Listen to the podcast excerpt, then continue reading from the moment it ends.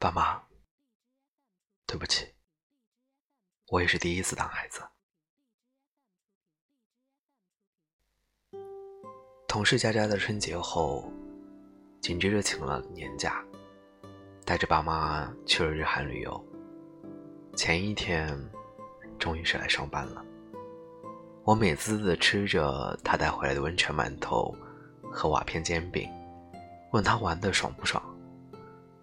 他小嘴一嘟，吐出了一句话：“这是一场直击灵魂深处的旅行。”怎么讲？我每天都在反省，自己真不是人。Why？我每天嫌弃爸妈一百次，你说我怎么这么混蛋？第一天在飞机上，我妈妈说空气太干了，于是不断的想喝水。还不断的逼我喝水。我妈差不多每二十分钟就要按一次服务灯，把她的超级迷你保温杯递给空姐加水，然后再递到我的嘴边。佳佳边模仿他妈：“来，佳佳，再喝点，女孩子要多喝水。”等我妈第四次、第五次加水的时候，我真的受不了了。他刚从空姐那里接回水杯，我就立马扭头对他说：“别给我，我不喝。”但是话一出口，佳佳就后悔了。我知道他肯定很受伤，但是我就是没有忍住。我边听边点头。你们也有过这样的感受吧？一边伤害着爸妈，一边又觉得自己不是人。五年前，正值芳华的佳佳带爸妈去过一次桂林，从住宿到漂流，再到去吃哪家的米粉，他都做了详细的规划。结果，爸妈觉得行程有点绕，絮叨了一会儿，最后就发展成了。三个人大吵了一架。回来后，佳佳半个月都没有跟爸妈说过话。五年后的现在，飞机喝水事件之后，佳佳决心要收起自己的脾气，展示自己的演技，把爸妈伺候好。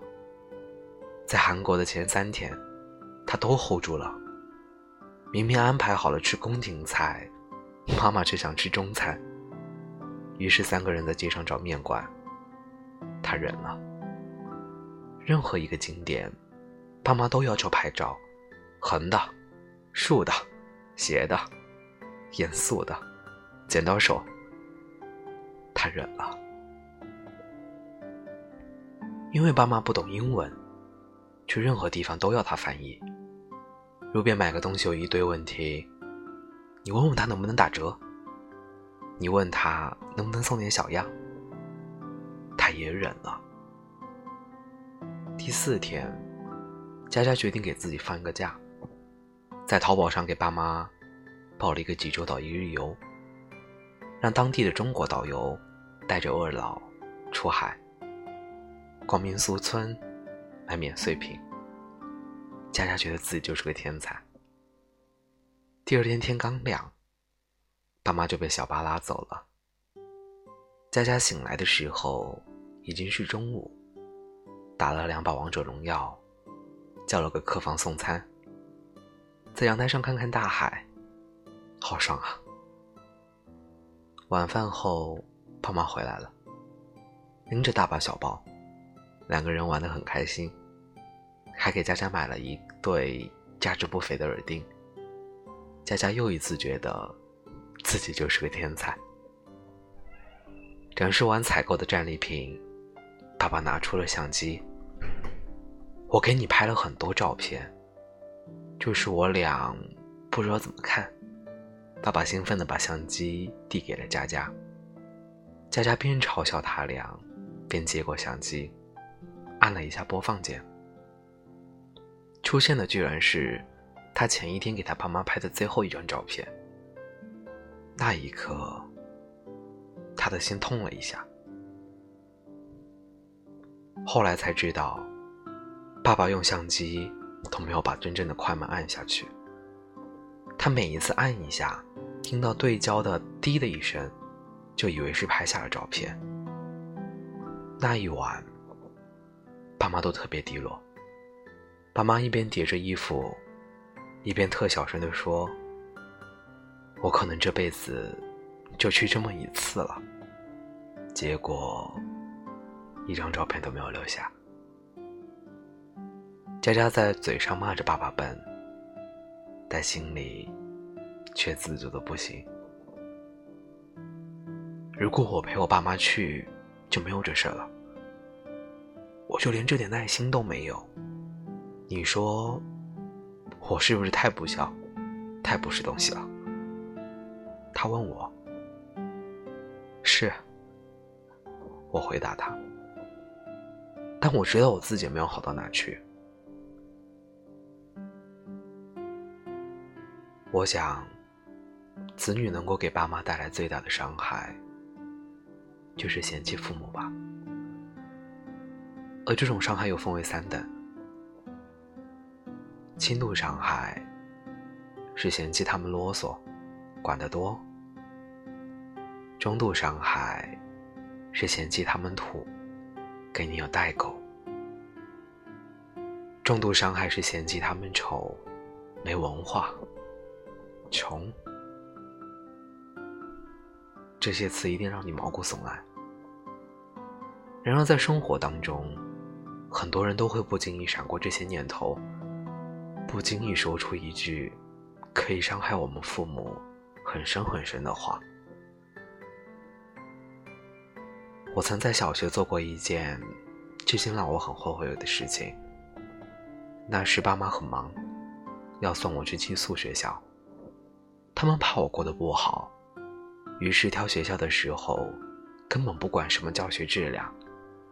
而是看哪家牛哪家学校的牛奶牌子好，哪个宿舍有电话。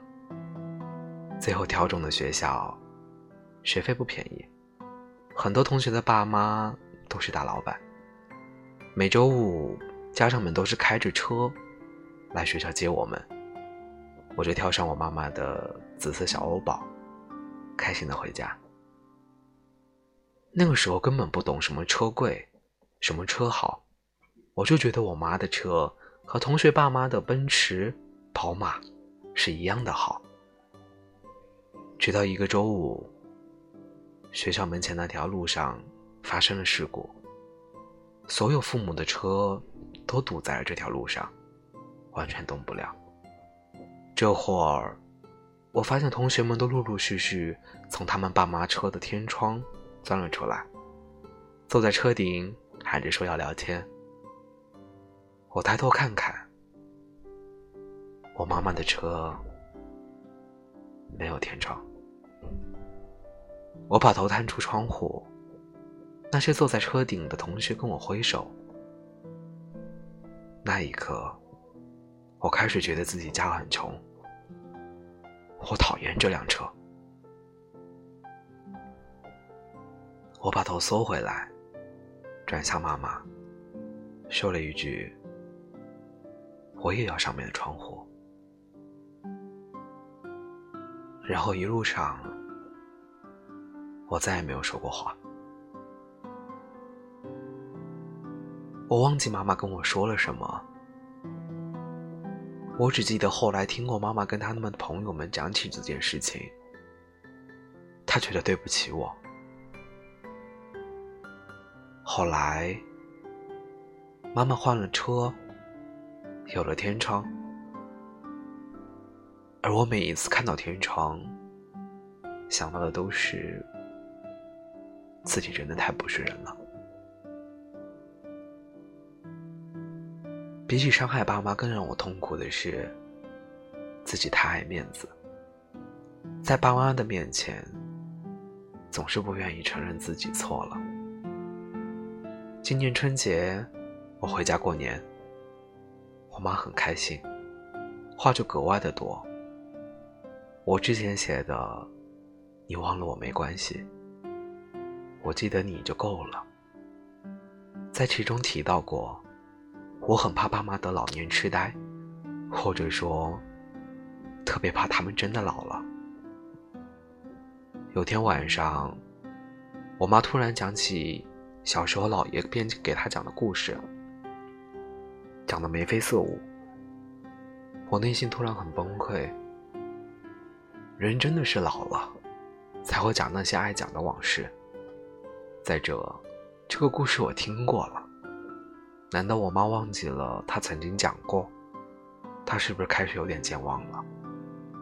我特别不耐烦地说了一句。这个故事你已经讲了一百遍了。我妈立下停，止了嘴，看着我，眼里有点受伤，一边微弱的辩解：“我只讲过一遍，这是第二次讲。”他说的对，这是第二次。原来他并没有老糊涂。我也察觉自己刚刚很过分，非常的愧疚。但我怎么都不愿意承认是自己错了，绝对不止两遍。我于是强词夺理。我们总说中国的父母不善于表达对孩子的爱，而我们作为儿女，又何尝不是故作清高呢？明明可以亲口对爸妈说几句暖心的话，最终，所有的惦记都只能化作在朋友圈里转发了一张地藏王菩萨。佳佳告诉我，每次她觉得自己很对不住妈妈，就只好默默的在行动上补偿。从韩国去日本的飞机上，一人发了一盒水果，他知道妈妈喜欢吃西瓜，于是吃完哈密瓜。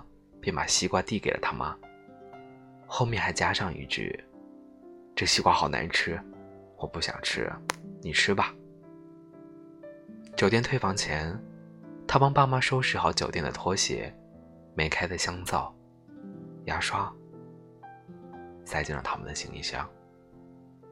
他打算，如果将来有条件，就去济州岛办婚礼，这样。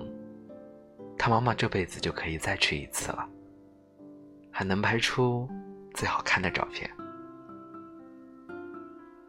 爸爸妈妈，虽然我们常常看起来很冷漠，但我们冷漠的背后，有时也有很可爱的理由。我们欠了你们很多个不对不起，但你们要知道，其实我们在心里。已经反省了几百次，别生气了。你们是今生第一次做爸妈，我们也是第一次做孩子嘛。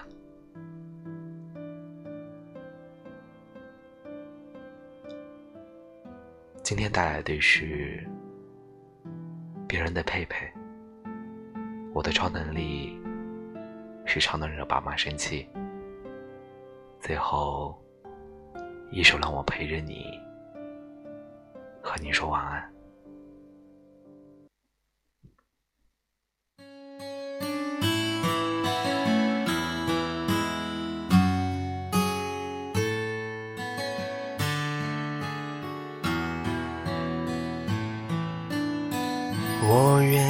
静静静静的躺在你怀里。听你一句一句讲心事给我听，我愿意静静静静的挽着你手臂，靠在你身旁，给你默默的打气。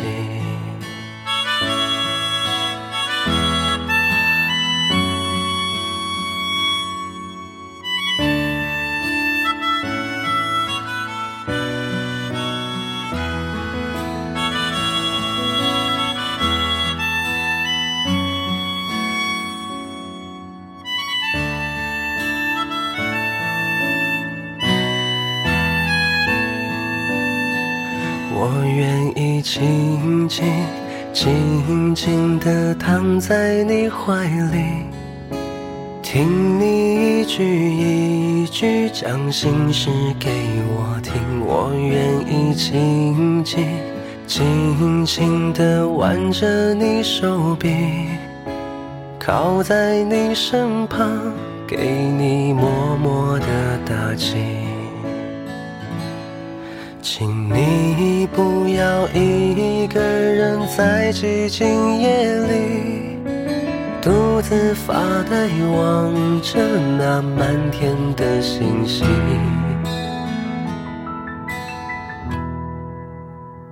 真希望每一分每一秒都能够抱着你，依在你身后，温暖你孤独的心。你看那一闪一闪的小星星，挂在天空，安安静静。那一闪一闪的小星星，黑夜之中陪着你，一